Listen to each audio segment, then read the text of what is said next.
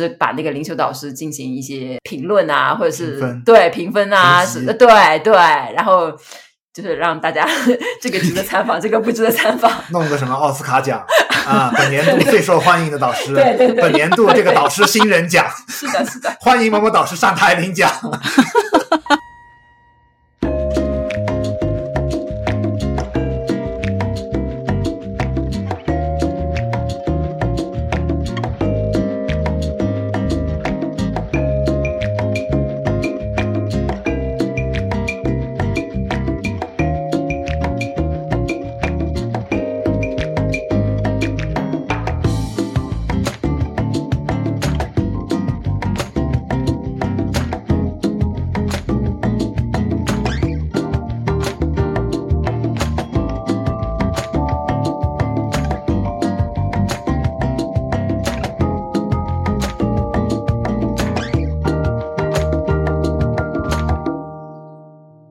大家好，欢迎来到自由速度，我是刘翠伦。大家好，我是钟七条，我是顾象。今天我们聊聊的话题就是选择，就怎么做选择是吧？不只是怎么做选择，因为当然选择它也是很抽象的。嗯啊，因为我们从小我们都面对选择，是我们答题的时候都有 A、B、C、D 四个选项，嗯，对吧？然后我们现在啊，经常嗯、呃，经常你会看到那个汉语里面已经进入了一些跟选择它有关的这种。这种冷幽默的这种词汇，然后有时候说这是一道送分题，嗯啊，这是一道单选题，啊，其实就是说啊，人生给你的选择不多啊，对吧？送分题就是说是啊，这个应该很好选择，嗯、啊，这是一道单选题，就是说是啊，你根本不需要做选择，嗯、啊，其实呃，甚至在我们的语言里面，它已经渗透到了啊这样的一些这种词汇嘛，啊，说明就是说是我们从小到大面对的选择，其实。还是比较频繁的，而且对于这样一个物质高度丰富的这样的一个时代，啊，不只是物质了，甚至是视听上面的文化、文字上面的文化，我们的精神生活啊，我们所面对的书籍，我们所面对的这种精神食粮啊，我们去超市，对我们所面对的这种琳琅满目的这种商品啊，电子产品。那我先问大家一个问题，嗯、呃，就是说，不是有一个哲学上的一个经典的一个问题，就是说。呃，林中的小路会分叉嘛，对不对？嗯，就你走在森林当中有，有有两条分叉的路，然后你选了其中的一条，嗯、然后再走下去、哦、又分叉，你又选，到最后就是很有可能最起初的你那个二选一选了一条路之后，就导致后面的越来越差的很多。你们有觉得各自的人生中 有面临过这样的阶段，然后导致你现在走到我们现在都已经现在这一步人到中年了，对对对对，是不是因为原来的选择？什么时候？就是做过某个选择，其实导致对你的人生其实还产生了蛮重大的影响。有没有这样的感觉过？我有过选择困难的时候，但是你说一个选择就导致了怎么怎么怎么怎么样，因为你无从跟另外一个选择去做比较啊，所以你永远不知道这个问题的答案是什么，除非就是说是你把人生啊，正是因为这样的。啊，人类有这样的好奇心，所以有很多影视节目、嗯、啊，它好像就是说是啊、呃，让你两种选择都去做，假设一下，对，平行宇宙那种感觉是吧？嗯 嗯。但是因为我们无从去做比较，你很难衡量出哪个选择是啊最最关键，导致了你的人生就彻底发生了变化。但是人生里面确实有一些节点，你会感觉到这个选择好像啊变得变得非常的困难。我们从小到大升学，每一次你要报考志愿的时候，啊，你你都是面临人生的一个重大的抉择嘛。OK，嗯啊，好的，那那翠伦呢？嗯，我现在想起来，就是所谓的重大抉择，我当时并没有觉得自己在做重大抉择。但是我其实如果现在真的想起来，比如说我当年是填历史系，好了，我觉得其实是很重大的 选择。就是反过来倒推说，其实是影响蛮大，但那个时候并没有觉得，那时候没有觉得。还有我，我最常想的是，因为我们在做出版嘛，那因为出版这十年来，就是我踏进去做开始做出版的时候，那时候已经有前辈告诉我，他说现在我不好做，现在一刷就不要选这条路，对，不要选这 条路，因为比他们更惨，这样子，他们觉得已经现在已经很没落。那你想想看，这十几年前的事情，然后自从我入了这行以后就。呃，没有最糟，只有更糟，就是那个销量或是印量，啊，所以其实一直下滑。那所以，我这会想说，哇，如果我是在呃，不是在十年前开始做出版，我在二十年前，甚至三十年前，然后我就想象那些前辈他们现在所 拥有的财富，因为以前呢，要他们出版做出版社，然后出版社最需要有一个地方就放书的仓储，嗯，所以他们购置了很多房地产。哇塞！所以，如果你现在看二代，你在三十年前甚至四十年前开始做，他们购置的房地产都是像台北市区的，就是其实大环境已经在给你，对，已经就是设定了一个 condition 了，就是说，其实是你再怎么折腾，其实也很难折腾出了那个它的那个大的那个一个框架。但是人在就是说这个大环境当中，自己还是做一些主动性的一些选择嘛，这就是谈不上是正。但是选择困难，这个我我我相信每一个曾经玩过一点术数算命的人，他都有一点选择困难症吧？否则你去玩这个干嘛呢？干嘛？就是想知道最优解，就最对啊，你当然是想知道一个最优的解，就是说是你想获得一些提示啊，怎样的一个选择可能是一个最佳的选择，对啊，对啊，否则你怎么会去玩？我们最早玩的时候还玩。观音灵签，嗯，呃，对吧？你也是希望，呃，有一种可能，就是说人天交付，给你一些提示啊，告诉你啊，人生接下来的路应该怎么走。其实肯定会有一点，嗯啊，但是呢，你可能谈不上是一个正啊，一个正就是说是你彻底就是懵逼了，嗯啊，你焦虑，在做一个多选题的时候，你就是非常非常的焦虑。当然，我们面对很多事业上的选择啊，人生一些岔道口的选择。我曾经呃还没怎么修行的时候，也是求助于一些啊、呃、一些古代传下来的方法，就是帮助你选择的一些。曾经我去那个 MIT 面试过好几次嘛，嗯啊，当时是想走那种教职的路线嘛，然后我当时用紫薇各种盘算啊，哎呀，相谈甚欢啊，而且我的发表数，我的那个推荐性都很强，嗯嗯，但是就是反正最后好像跟预期的不太一样，嗯，有叔叔也有的时候。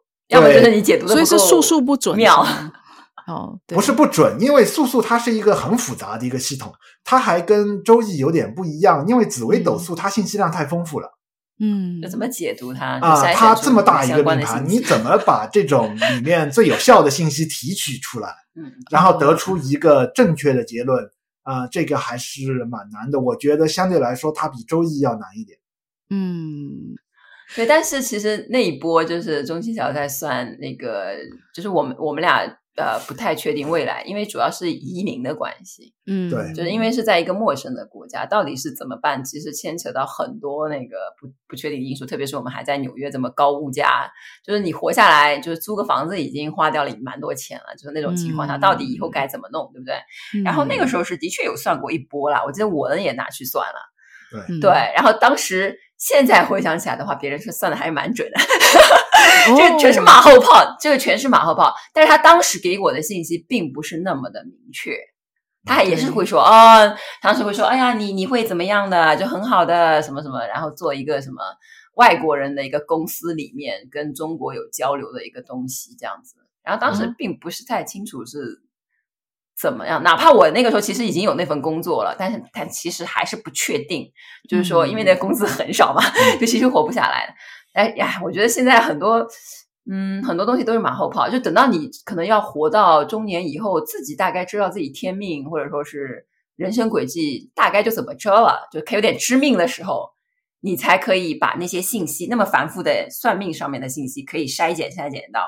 最后会说、嗯、哦，其实我是符合某一个 pattern 的，或者说本来就是那样的一条路，嗯，就是要走的，嗯嗯嗯。那所以像是你们如果是讲到修行上面，会在修行上有选择的困难症，比如说哇，那么多老师，那么多法门，到底要修哪一种？会这样吗？没有那么多法门吧。往往通常就是两个当中选一个，就已经已经很好了。就是如果你你就比如说呃，举一个刚刚开始，现在的时代就是物质很丰富，但灵性的东西它很匮乏。不是你你貌似灵性的东西你没有很多选择。你貌似看上去很多，你好像啊，你我我也可以读那个尼萨加拉的书啊，拉玛啊尊者的书啊，也可以看看禅宗，也可以看看这个啊，什么都可以看，感觉好像我都能学。其实不是啊，你生活中摸一圈，你能参加的就是可能社区哪边有一个庙啊，那那个庙可能。每周来念念佛，你要不要去这个庙？嗯、或者说是你去哪里网上报一个什么什么班，你去学一下这个，能够的选择，我觉得最多三四种吧，嗯、就是还能跟得上趟的，就没有想象中那么多。嗯，嗯，所以我们真的会误以为自己有选择，其实好像其实那些选项并不多，而且在这个刚刚讲宗教的这方面，宗教体验上面，我们也很难去创造其他的选项吧。我我们刚刚开始学佛的时候，我不知道是不是大家都现在都这样的。那个时候网络还没那么发达，现在好像很多人都是在网上看了，YouTube 就可以教你什么之类的。嗯、但我们那个时候就是，就是你就方圆多少里能能够坐地铁到到的地方，你看有什么庙啊，或者是有谁还能够讲法的，嗯，就过去听听啊，就就这样开始的嘛，嗯，然后再看看那边的活动，或者是契不契合你，他们是有。教，比如说打坐的吗？有什么的吗？然后你就去各种都都去尝试一下吧。这个是我刚开始的时候的那种，就是你说做选择的那个一个那个。然后直到你碰到一个哦，那边可能讲一点你蛮感兴趣的知识，然后对方的老师也比较有时间来教你的，然后你觉得哦获益很大，然后你就跟着这个老师学，就这样。所以选择也不是很多。那个时候真的有选择，可能就二选一吧。碰到两个，嗯、选一个。嗯，不能两个都要吗？啊、呃，不可能，时间上不允许吧？不止，毕竟讲的东西会有冲突的。嗯，老师跟老师之间，甚至你书籍跟书籍之间，他们对同一个地方的见地，它也可能是完全不一样的，而且是完全相互矛盾。你看你在什么层次？有些老师是就是很普传那种的话，那你可以。这个也修，那个也修，彼此还就是你还坐在茫茫的可能一百来号人一起去听一个讲座，那无所谓，对不对？你可以两边都修啊，你又可以打坐，你又可以可能念佛什么之类的，都不冲突。那个时候还是不冲突，但是等到可能对方老师说哦，有一个比较高阶班是进阶班，的你真的要顺着他的那个法脉好好修行，比如说像那个藏传佛教。也是会比较明确的，就是说你最好是某一段时间只呃专注的跟跟随一个老师吧。嗯、比如说我跟随的两个老师在某一个点上讲的东西是完全相反的，嗯，然后也搞得我是很纠结。一个老师跟我说啊，现在是你好好修长修的时候，嗯，一个老师跟我说，不要修，千万不要修长修，这是我的肺腑之言。是的。两个人都讲的就是是非常诚恳、非常真诚的那种，同时，然后啊，几乎是同时的。哦，那就在那几年间，是你到后来觉得你是你后来做了一个选择吗？因为呃，我觉得他们都有点不太了解你。我的，是我真正需要什么东西？嗯，你的真正内内在最最向往的东西。对，因为我劝我不要不要长修的，嗯。这位老师啊啊，呃，他经历的时代，你要看他经历的时代的那个背景，他经历的时代，他认识那些人全是禅修特别好。的，啊、嗯呃、然后他曾经跟我说，他遇到的那些人啊、呃，就是过几个小时就弹指一挥间，嗯，就会有很多的境界。然后他是很了解禅修的这种，他的这种呃，他的这种弊病在哪里的，就是他认识的很多人全是轻轻易易就有禅修的境界。对不对？然后呢，他因此得就是觉得不应该沉迷于禅修的境界，或者是沉迷于禅修，因为他有很多的负面的对东西。对对，嗯，就是他的背景。嗯，然后另外一位劝你禅修的老师呢？劝我禅修的老师呢，他们是那种西藏真正就是他们的觉悟，或者是他们一生的那种，他们在这个呃。就是他们在这个教法上面，在心性上面这个领悟，他们是拼出来的。他就是很很，他们是非常老派的那种，是非常老派的那种，嗯、就是说是功课你一样都不能落的那种。就是有在有角色的基础上，然后给你更高的一些。对，甚至他是非常铁血的。嗯，我们曾经修的就是呃，已经大家就是哭爹喊娘的那个时候，嗯、你去找他，稍微流露出一点那种。退缩的感觉，不只是退缩了，就是说哇，好像好辛苦啊！他他他那种曾经经历过那种艰苦时代的人，就是他的艰苦时代，就比如说夜不倒单，就是完全不能睡觉。不是不是不是，就是说是他们曾经是从西藏到了印度，嗯，然后流浪过一段时间的，然后自己又来到美国啊，然后就是说他们经历过那样一个大时代啊，对吧？一个就说是啊，一个那种你也可以说是个笨劲的时代啊，完全就是他他们自己的修持。就说是不可能，就是说是有一个上师陪着你，你好好的安静的待在一个地方，然后好好的去闭关。他们也是拿出自己的这种，对，就是说他是在一个动荡时间，然后他们又要跟自己的修行结合起来啊，他们又要弘扬教法，然后又要迁移啊，从一个国家跑到另外一个国家，而且到每一个国家都是重新啊，就是从头开始。他们经历过这样一个时代，他们那种就是西藏那种老的仁波切，呃。他看你们这样 有什么好抱怨的？对，就是你们大礼拜 就已经这样哭爹喊娘的，嗯，算个啥？对，对他们来说，piece of cake 嘛，对吧？对啊，所以他他他的期许就是其实是不一样的。对，就是说他的期许就是说，你不只是就是说是你见地上面你呃纯粹靠修行得来的一些功德，你应该是完全要掌握。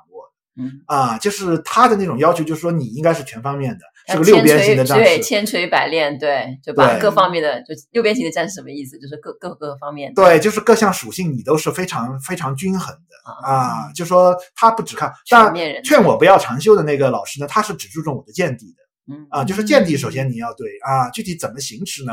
那个又再说。但是呢，劝我呃长修的那位呃仁波切呢，呃，他是呃把我们要往这个六边形战士的这种方向他去培养。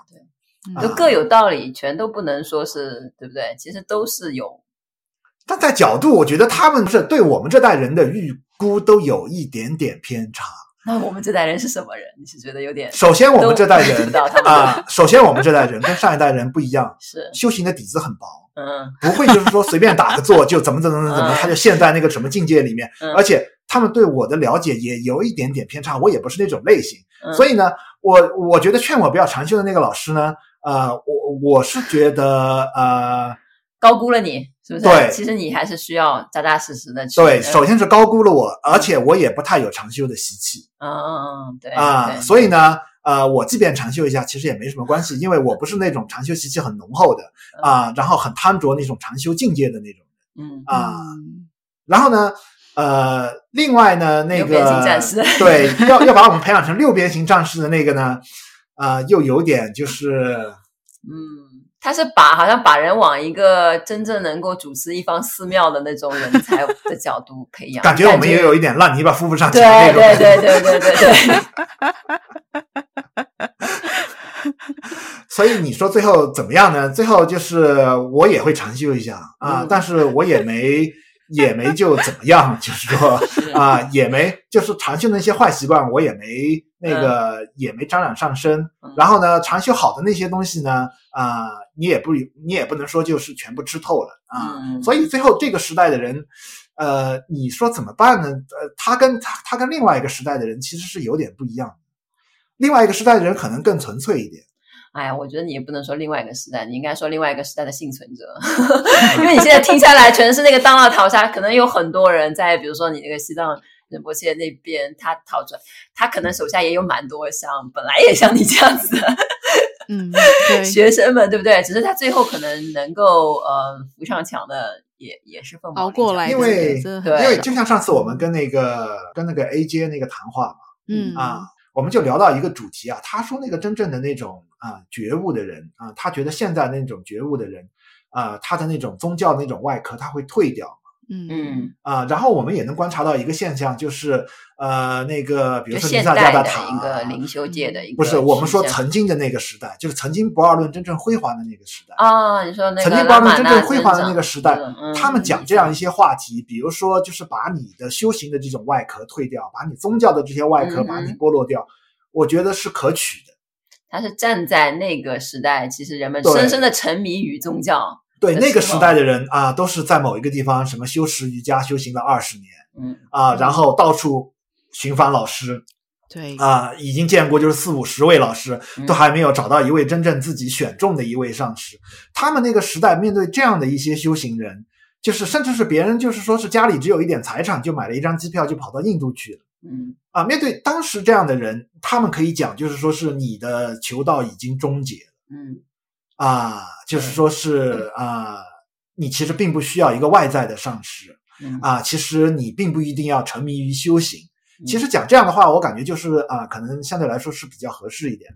但是现在这个时代跟那个时代，它其实完全变掉了。现在的人是你根本就没有任何修持的一个基础，而且大家根本没有任何宗教的一个，就是说是情感上的这种联系，就是反而就是说是这个时代你在啊。你在就是大声的疾呼这些东西，人们只会更滑落到一个躺平的一个这种啊，彻底稍微有点虚无主义的这样这样的一种一这样的一种氛围里面。所以就是人类做选择，也是大环境推着，大环境的这个手是很重要的。嗯嗯嗯嗯。现在选择你就是娱乐和那个消费品上的选择。然后经常我们有一个是有嗯很有趣的现象，因为我跟他两个人生活还是呃还是相对来说比较比较清贫吧。嗯，有清贫吗？嗯，就是比较平淡嘛 啊，平淡。OK，平淡跟清贫不一样，不一样。就是 你再这样说下去，人家就以为我们是要逃。比如说财色名食睡吧，我嗯，我我仔细想想，我们可能几乎呃没有太大的执着。啊，就是五个障碍、呃、是吧？对，然后尤其在这个食物上，我跟他长期就是啊、呃，随便弄一个火锅啊，弄个汤呢，然后就对付一顿，然后过去这样的。那你对哪个彩色名食水哪个比较那个？我就先说食物嘛，嗯啊，但是长期呢，你也会发现，就是生活你会觉得比较枯槁，嗯啊，然后你时不时你会想着啊，去改善一下生活，啊，然后去超市里面买点什么好吃的，啊，然后我经常跟他说啊，希望你。去超市，嗯，如果他去超市，我不去的话，啊、呃，或者我们其中有一方要去超市的话，对方都会说，希望你去啊、呃、超市里面啊、呃、发现点什么东西啊，对，为我们带来一点惊喜啊。呃、但是等你一旦冲到超市里面去的时候呢，你面对琳琅满目的商品的时候，你会彻底就丧失掉那种它的那种性质，你会突然又陷入了一种茫然。陷入闲者时间是吧？对，因为选择太多了，反而就是你唯一能做的就是放下。我跟你说，你就是没有这种。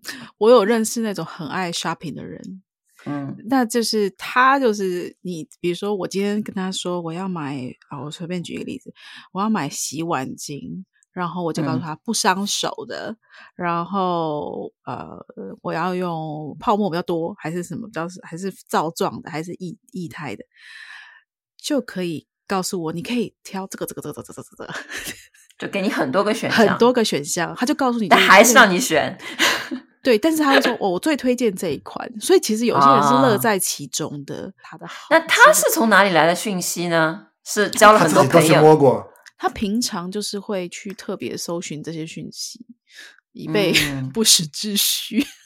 对对，这种人这个都达人，就是嗯，其实我的工作当中一部分也是这样子的。然后我因为我要跟一些客户打交道，我们的客户不是那种 shopping，就是买衣服那种，因为我们是制造业嘛，就是你要帮他把一样东西制制造出来，那你他制造什么样子，你可以提供很多的建议，然后你就会要引导他说哦，你应该怎么怎么怎么样。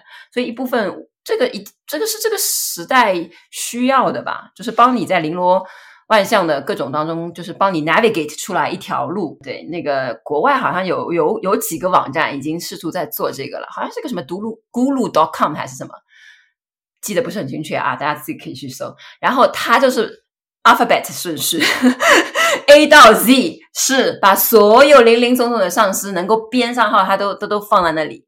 然后他就给了每个人一个 profile 啊之类的，有的有的。然后呢，嗯，中国那边。不确定，但是据说藏传佛教的呃仁波切也有一个 database，但当然它不会评分了。但是就是海外的话，我是知道有有在做这个，那会不会评分？是不是像变成你们知道 Yelp 吗？或者是什么五八同城，就是那种什么呃美食评价网站，就是对于一个商铺会有一些评评论嘛，对不对？嗯，不知道是不是最后会发展成这样子，就是你点某位导师之后，下面就有人说差评什么。去年我跟他求一个签，根本就不准，什么是不是不知道会不会发展成这样。但是好像是有一种有一种倾向往那边会开始有有点这种，因为之前是无法想象会这样子的。嗯，但是也不是说这个东西是个全新的，因为突然想起来，帕帕奇传记当中有说过，他说帕帕奇特别喜欢看，也不是特别喜欢看，就是没事干的时候呢，就会看那种呃杂志，他。就他弟子带给他，然后那个印度的杂志里面是很关注灵修导师们某个道场干嘛干嘛干嘛干嘛，因为对于印度，就是某些国家可能灵修已经也像商品一样了吧？嗯嗯，印度我相信已经是成熟到这样子。然后帕帕奇就就是会就是看这个里面，然后里面有一些报道报道某个道场的呃丑闻啊，或者是什么啊什么的时候，他就会看的有点不亦乐乎。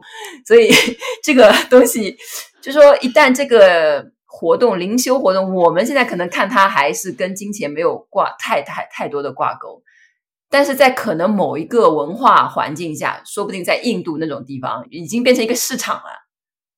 嗯，那他在这个市场的框架上边说，甚至把那个灵修导师进行一些那个啊评论啊，或者是评对评分啊，是的，对对，然后就是让大家 这个值得参访，这个不值得参访，弄个什么奥斯卡奖啊，本年度最受欢迎的导师，对对对，本年度这个导师新人奖，是的，是的，欢迎某某导师上台领奖，本年度导师新人奖。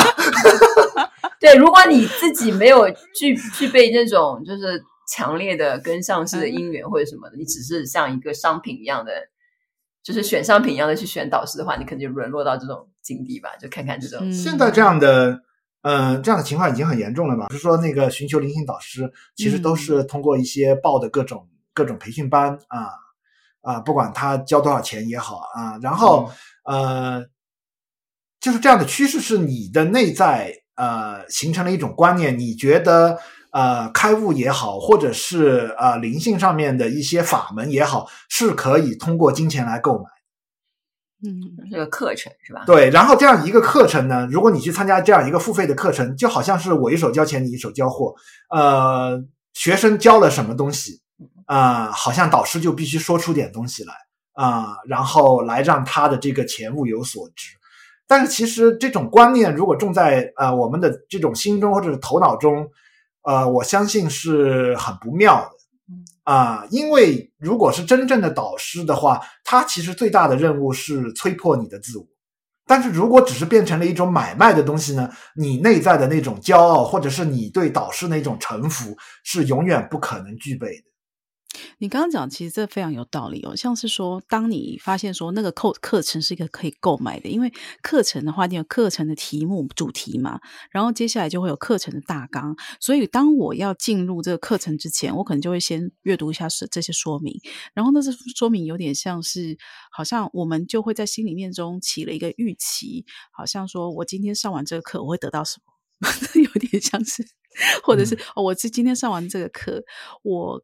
必须要交出什么报告，或者是我要做到什么成绩？可是其实，在领袖上面，这这根本就不可能嘛。他不是说我今天去购买一个课程，然后我就可以课这个课程，比如说为期几周以后结束以后，禅定就到某个境界之类的。他可能练一些比较初级的一些效果吧。他比如说我教你瑜伽的某些姿势，那你这个做会了，也是的确算达到了，对吧？嗯，但是有些就是是比较高的，就是比如说你有一些内在的体验的那种，他能真的确保能够达到吗？这个比较难吧。就是这个导师本身可能对比较那个。但其实这么说起来的话，那些导师为什么像那个拉玛拉尊者为什么那么有名？也的确他是有效、啊，他没开课，不是没没开课，但是他。人家为什么口耳相传？其实别人也都在那边说，哎，到老那个老师那边去真的有效哎，嗯、因为比如说他眼神的加持嘛，对不对？嗯，对。这个他当然没开课，但大家都都是评分都是啊五星给赞，就那种。的确是，的确是，就是说他真的是去那边的人很多都能感受到，对吧？大大就是不管你有没有基础的那些。尼萨在外面也是挺有好评的，是吧？嗯啊，对，所以这个好，这个就是他那种加持力，确实就是不是你去那里就是听了一言半语啊，嗯、然后。呃，当年那个 Debbie Goldman 去尼萨的那边的时候，他不是呃说了一个这样的印象嘛？嗯，他说去过那里的人回来好像都不一样了，变了对啊，嗯、好像都更敞开了，好像都更自在了。嗯，然后他觉得好像呃好像这个导师确实有点意思，嗯、然后他才过去的嘛。对，所以他们那个时候也有一个内部分评网的一个、嗯、这种机制，就靠同修或者是朋友之间去介绍这样的。嗯，哦，这其实算是很第一手 消息，对，第一手的，对对对，蛮直接。哎，那你们有遇过那种做了一个某一个修持，或是遇到某个老师以后，然后你们有深深的感觉对方就是变了，更敞开，或是整个人不一样？我有遇到碰到老师之后的境界，禅修境界有了突飞猛进的，嗯嗯。嗯，但是你要说敞开的话，这个我这个真的不好讲。我觉得这个，我只见过彻底打翻了的那种。什么叫打翻？就是内在的更多的东西翻腾出来，嗯啊，你你你很难衡量这是一种进步还是一种退步，它也许它就是一种进步，它可能是进步，对，嗯啊、哦，但的确是敞开了，因为原来他可能还是比如说遮掩着，就觉得这种东西别人不能理解或者什么，嗯、然后他就彻底的放开了，展现给别人，嗯、也是对别人的一种信任，也是一种展开。但是你说的那种敞开，就是说更自在了，更有勇气了，嗯、更什么的话的，嗯，目前不知道，我怎么说会？感觉这个问题，这个问题比较犀利。这个问题，感觉我们能得得到的结论都是比较悲观的。是，嗯，其实我还游历不够多。嗯嗯，我其实我有遇过耶，有啊，就是哦，对，就是嗯，他可能我可能对他进行修持，其实我不大知道。可是你会觉得，哎，他他一直都在这方面努力。我这个我有耳闻，可是我当我在介绍接接触到这个人的时候。就会发现他转变，当然不是说说哦，一下突然就超凡入圣，好像变成好像正悟什么什么，嗯、可是可以感觉到好像哎，这个人的整个更自在，然后好像整个人的生命品质变得很不一样。然后特别是说，嗯、我觉得有东西可以看到视觉上面看到，就是说，哎，他整个五官好像他就整个人变变了那种感觉，嗯、所以那还蛮明显，我见过。没有很多人，一只手数得出来，嗯、但是我有看过，所以那个还算蛮特别的。我，你，嗯，怎么说呢？我也有这样的，我也有碰到过，但是也可能因为认识够久的话，嗯、就是有的时候只是我我就不知道，哎，我我哎，我就发言发言有点不太好，就是有点太悲观了，就是 因为灵修的路非常长，是你有可能在认识一个新的导师的时候，在比如说一年之间。你会真的脸上泛花了光彩一样，就是特别特别好，什么都是好的，一切都是很棒的、很妙的。然后你接触别人都看到你哇，浑身上下有一种喜悦的感觉。对，那你再给他三四年，会还是这样嘛？就是 我这个发言有点太悲观，因为我知道有很多东西都是有境界式的，所以你问的这个更多的是。嗯，不是说彻底抹杀他，这种也是非常好的。我自己的人生中也会发生过这种，嗯、就是说，哦，突然一下子非常的开心。我可能比如说几个月当中都是哪里谁看到我都觉得啊、哦，这个这个女生就特别特别开心。哎，怎么跟以前不一样了？但是再给我三四年呢，就是。又会有别的情况出生，然后我以前的那种喜悦可能就又不见了，这样子。嗯，所以我也许瞥见的也是他们的在这个路程当中的一小段这样子，因为就像你讲的，很难讲，对，这个很、嗯、这条路是很长的，是，对，所以这个路长也是，哎，人人类为什么活这么久？哎，故乡，所以你没有在这方面的选择困难症吗？就说要选哪个老师、嗯？其实是有的，其实是有的，嗯，嗯对。还蛮难的，那个时候也好像是，貌似是也是靠什么抓阄啊什么的，但其实并不是啦。其实说穿了，还是靠自己的个人的非常出于自我的某种偏好做了一些选择。嗯嗯，就说穿了，就像我们以前引用过根顿群培的话嘛，就是说的很好听，是啊，什么佛陀说什么什么什么。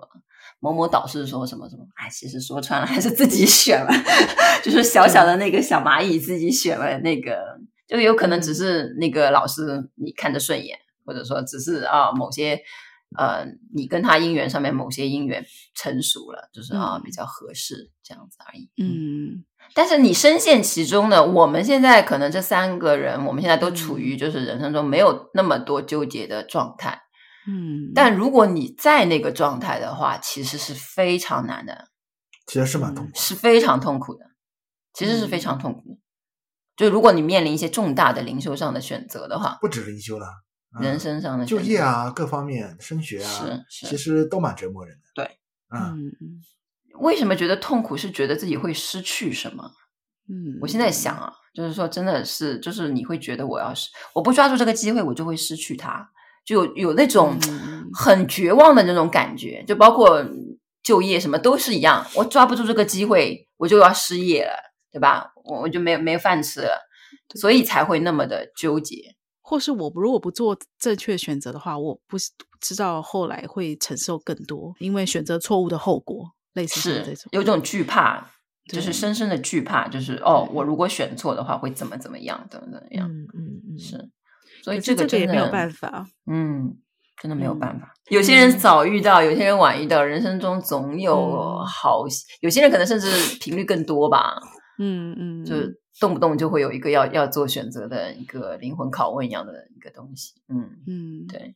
但这个时候，我突然想起来，我们说点正面的啊。呃，在我人生比较可能距离现在比较近的一次这个灵魂这个追追问，就是比较难的时候。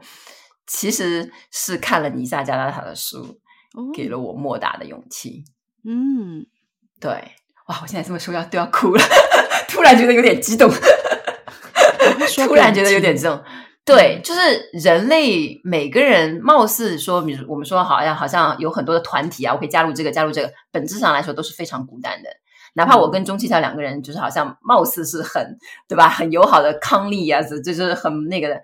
但是有的时候你的选择就是得自己做，特别是女生。我现在在说的是，就是特别是你要为人母或者是怎么样，女生身上做的选择其实是，嗯，我觉得比男生可能更难一点。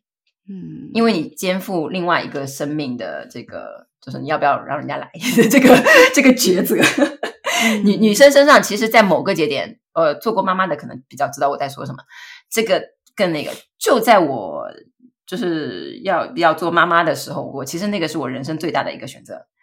现在这么想啊，人生最大的一个选择的时候，嗯，那个时候没有任何周围太多的，就是灵性方面的支持。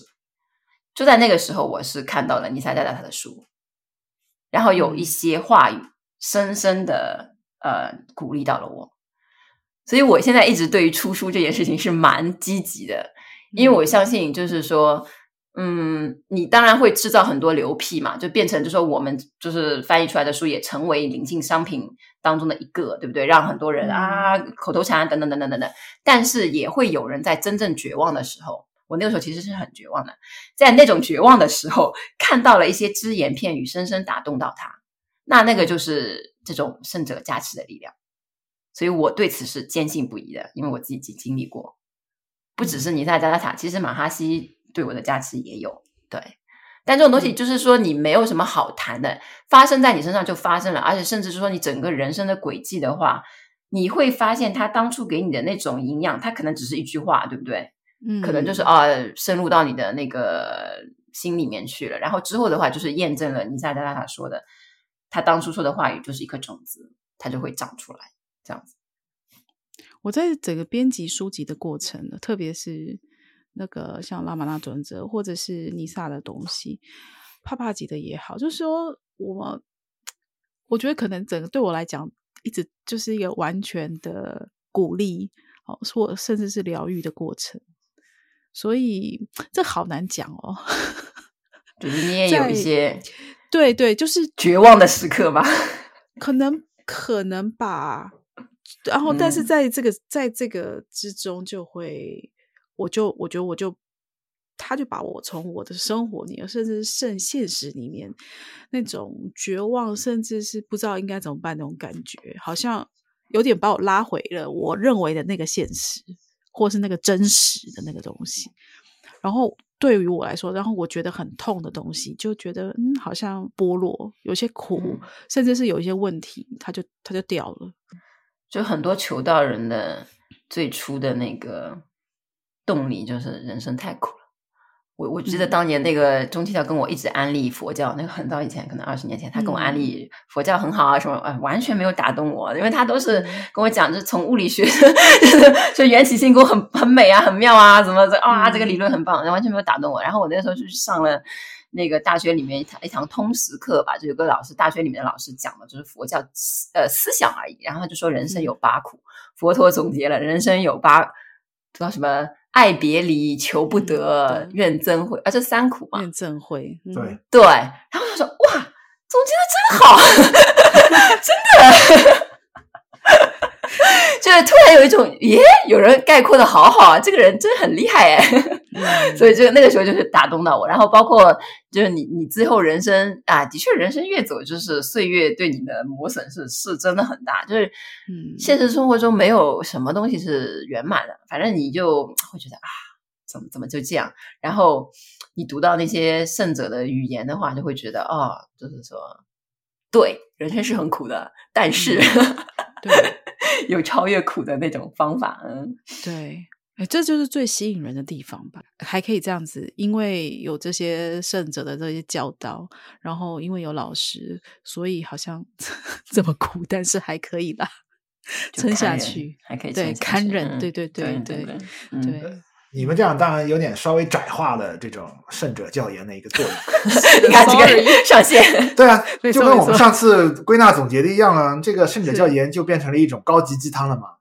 不是不是不一样，嗯、还是不太一样。他关键是，他还是提出了解决办法。对，嗯，啊、不是就看他解决，就像你日常生活中吃一粒糖，只是弥补你暂时的那个那种，就是小鸡汤。嗯嗯。但是真正的鸡汤灌下去，就是你对人生命的困惑。其实最纠结你的是对生命的困惑，或者是说，嗯、或者意义啊，或者是你为什么身为人，就是我活下去干嘛呢？就是你活不活这件事情，是一个最大的。这个怎么说？你无法有一个答案嘛？嗯，去 validate 它，就干嘛呢？就是又不满完美，活着干嘛？对不对？就这种感觉。你说的，就是说自己有苦，谱射出来，身边没有任何快乐的人，就没有例子来跟你说，哎，活着是正确的。其实你周边所有的人都是苦的，嗯，对不对？其实是一样，不是说窄化到。哎呦，我好像失恋了，我要去自杀，不是这个。不是这种苦，而是究其根源的那种。从现在我们读过的这种圣者教研里面，好像他们有一种默默的这种在明示也或者是暗示，好像本质上我们是没有最终的选择。你在生活中的这种选择，你看似有选择，其实呢，圣者会业力啊、呃，对对，胜者会强调让你臣服啊、呃，会。强调这样的一种见地或者这样的一种见解给你，就是说是你只是看似你有选择，其实你并没有一个真正的选择。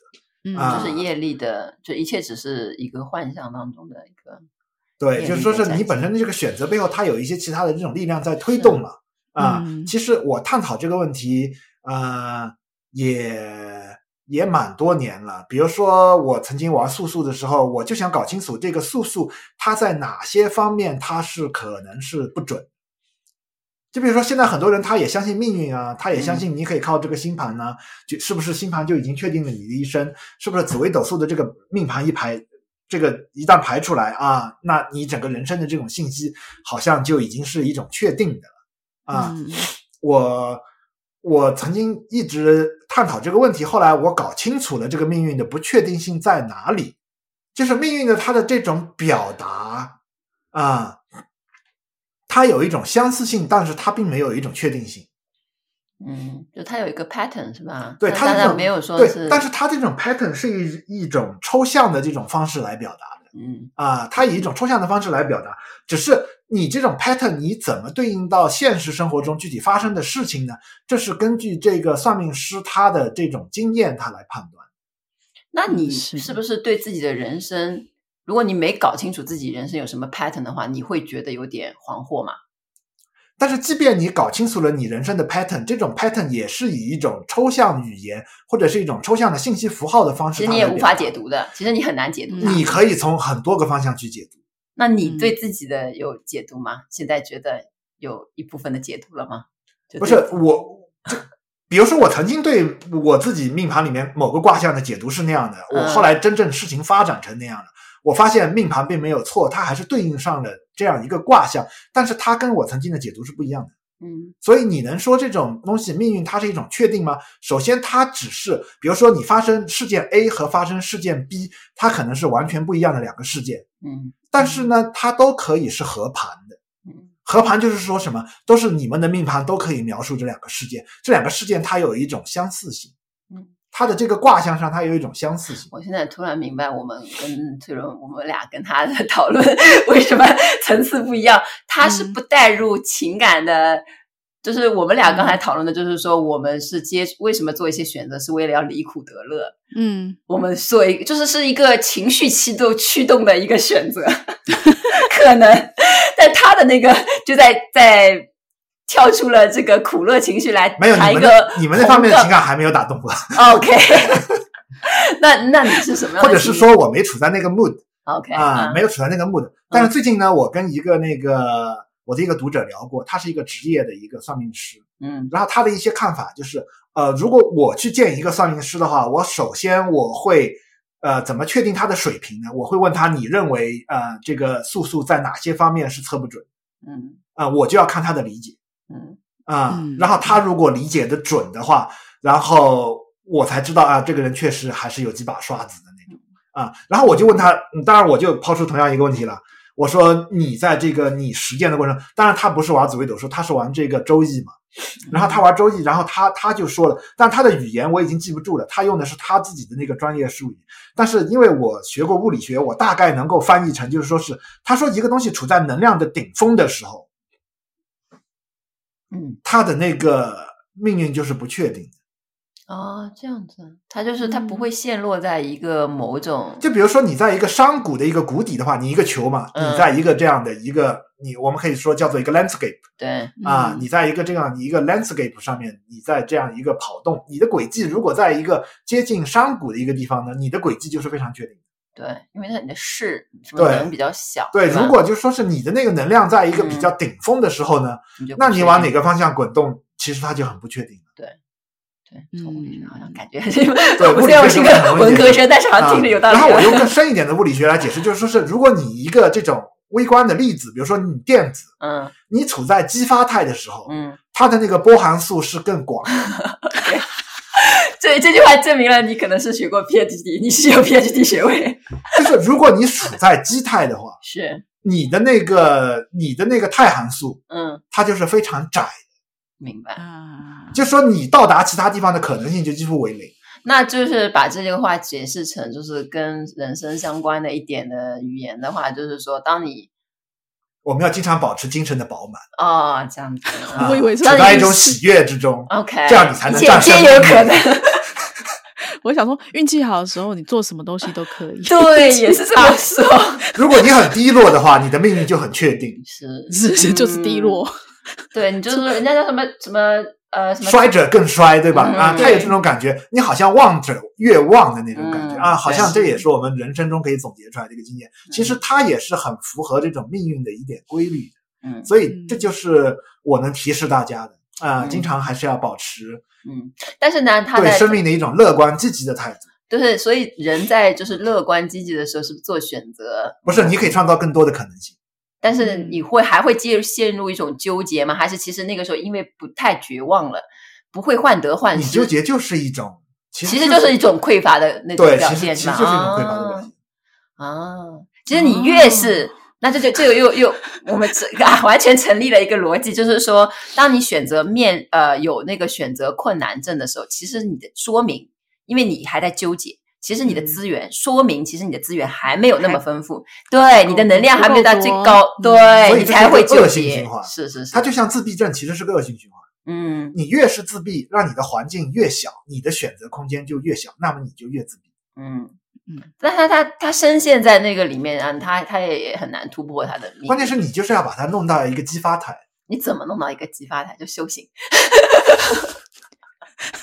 就达到极喜嘛，对不对？就是那个什么 Satchitananda，对吧？对那个是最人生最厉害的状态，一切皆有可能的状态，就绝对不会有选择困难。你看，我已经让你们的可能性更多了一点，对吧？刚才你们陷落在某一个话题里面、嗯、啊，然后通过我为你们注入了一些 注入一些能量，让你们上升到一个激发态，然后、嗯、啊，让你们现在都稍微嗨了一点。是，那么我们下面我们要谈论的话题，它的这个可能性它就会更丰富。嗯，对，非常好，鼓掌。好，结束在这里。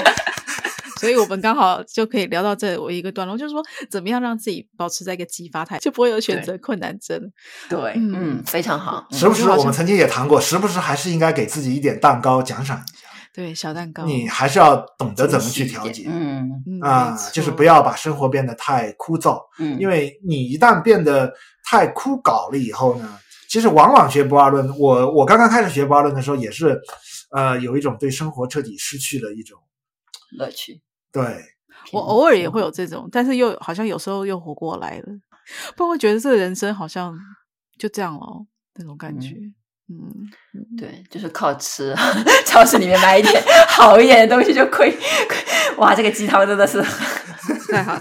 我们还是靠小太浓容易喝到了。嗯，对，我们还是靠一下自己的小蛋小蛋糕好了，这样子。嗯，嗯，好啦，那我们今天聊到这里哦。